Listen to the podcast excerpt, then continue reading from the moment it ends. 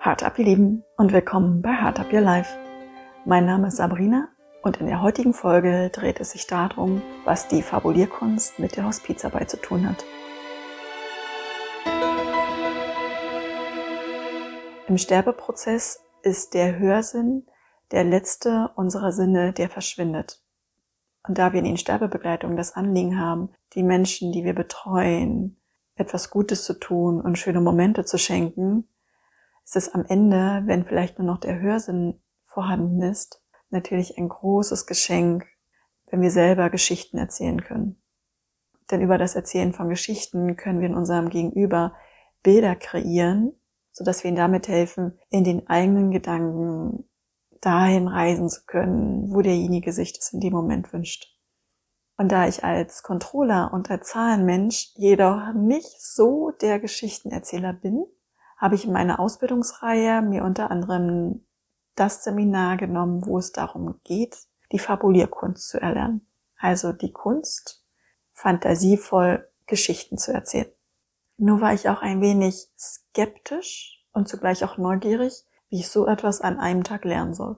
Denn ich stelle mich da nicht so sonderlich toll an oder bin da auch nicht sonderlich kreativ und fühle mich dann doch wohler, wenn ich einfach Zahlen sehe und da könnte ich mich dann ewig austoben.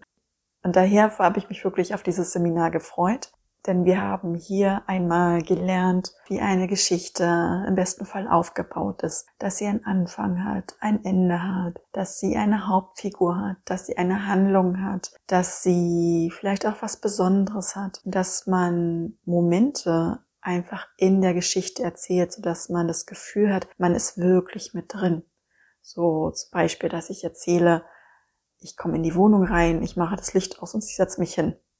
Ich könnte aber auch sagen, als ich in die Wohnung kam, ging meine Hand sofort zum Lichtschalter und dann kam dieses vertraute Klicken und dann ging das Licht an und sofort erhellte sich mein Raum und ich habe dann meine geliebte Couch gesehen mit den Kissen, was blau-weiß gesprenkelt immer in der Ecke liegt und hab's mir dann gemütlich gemacht, hab mir dann meine Decke genommen und mich darin eingekuschelt.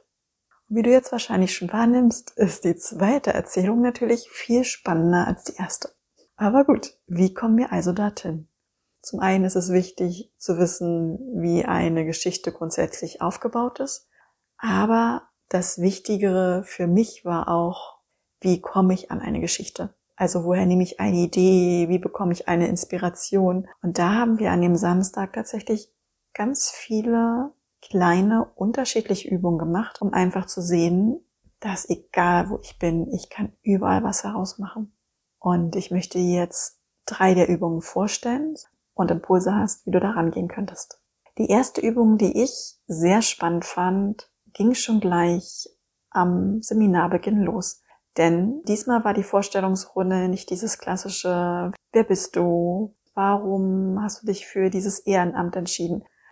Sondern wir sollten erzählen, wie wir zu unserem Namen kamen, wenn wir die Geschichte wissen. Und wir sollten erzählen, ob wir unseren Namen mögen. Und ich kenne die Geschichte zu meinem Namen sehr gut, denn meine Mama hat damals den Film Sabrina gesehen in den 70er Jahren und wusste, wenn sie eine Tochter bekommt, heißt sie Sabrina.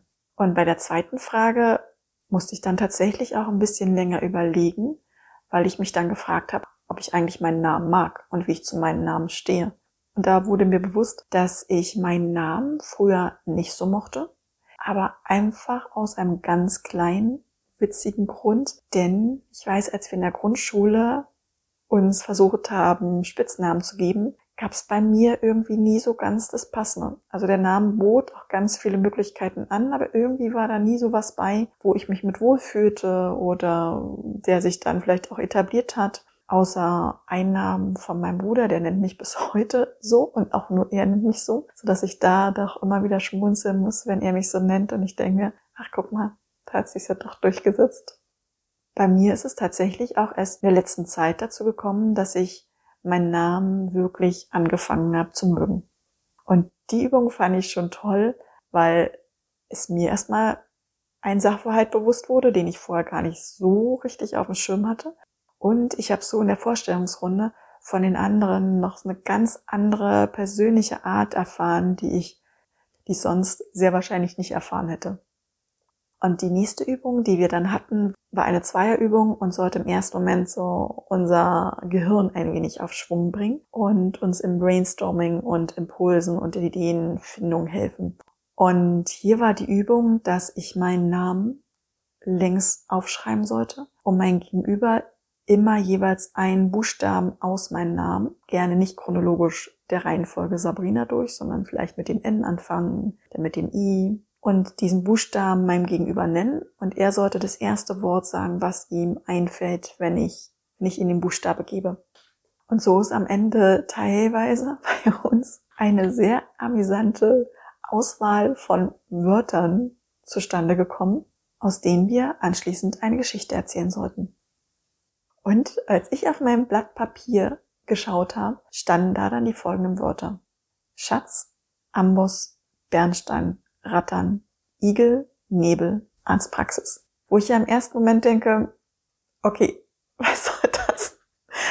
Was um Himmels Willen soll ich bitte da erzählen? Aber in der nächsten Sekunde hatte ich aber tatsächlich auch schon eine Idee.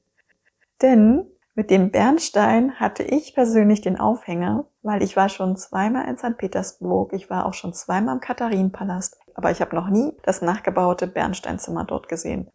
Weil beim ersten Mal, als ich da war, haben sie es noch gebaut und beim zweiten Mal war es dann geschlossen oder es war renoviert. Jedenfalls konnte ich es beide Mal nicht ansehen und habe mir aber dann vorgestellt, dass ich in diesem Bernsteinzimmer sitze, auf einem Ratternmöbel mit meinem Schatz neben mir.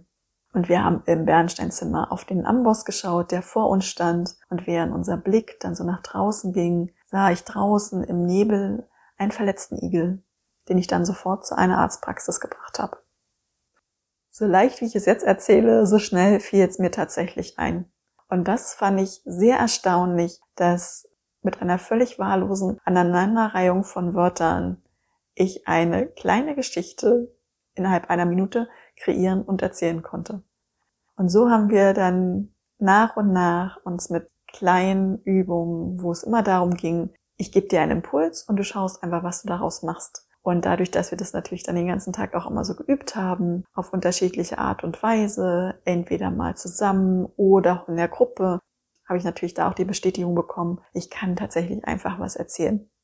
Und unsere letzte kleine, ich sag mal in Anführungszeichen, Abschlussprüfung war dann die, dass die Seminarleiterin einige Gegenstände mitgebracht hat und wir uns dann davon einen Gegenstand aussuchen sollten, der uns anspricht und hatten dann Zeit da, eine Geschichte draus zu erzählen. Und die haben wir uns nachher auch an einer Gruppe von vier Leuten gegenseitig berichtet. Und ich fand da ganz toll, wie unterschiedlich die Geschichten waren. Entweder waren sie teilweise aufgrund biografischer Natur. Das habe ich da auch gelernt, dass ganz viel einfach auch aufgrund von der eigenen Biografie auch interessant sein kann zu erzählen, dass man die einfach nutzt und dann auch ausschmückt und wirklich sehr detailliert erzählt, sodass der andere das Gefühl hat, ist er ist tatsächlich gerade mit dabei. Oder man macht vielleicht ein Märchen draus oder man macht vielleicht eine Geschichte draus, wo man weiß, es gibt so ein Happy End und ein bisschen Freude und Überraschung währenddessen drin. Und das fand ich ganz, ganz spannend und natürlich auch zu sehen, wie wir uns alle im Laufe des Tages in unserer Erzählweise verändert haben. Denn wir wurden alle viel weicher und wärmer in der Stimme und wie wir die Wörter gefunden haben, wie wir sie ausgesprochen haben, vielleicht ob wir sie langsam oder schneller gesprochen haben. Es war wirklich ein Geschenk, das erleben zu können und für sich dann auch zu sehen, wie ich selber auch Geschichten erzählen könnte.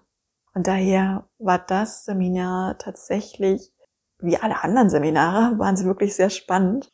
Und das war für mich persönlich auch einfach ein ganz, ganz großes Highlight, weil es für mich meine vermeintliche Angst, obwohl es nicht Angst ist, aber mein bisheriger Glaubenssatz, dass ich keine Geschichten erzählen kann und nicht kreativ bin, innerhalb von einem Tag einfach mal umgedreht wurde und mir bewiesen wurde, jeder kann Geschichten erzählen. Und vielleicht Fühlst du dich jetzt auch animiert, einfach mal eine Geschichte erzählen zu wollen? Ich wünsche dir auf alle Fälle ganz viel Freude dabei und wünsche dir jetzt einen zauberhaften Tag. Für dich von Herzen gedrückt. Deine Sabrina.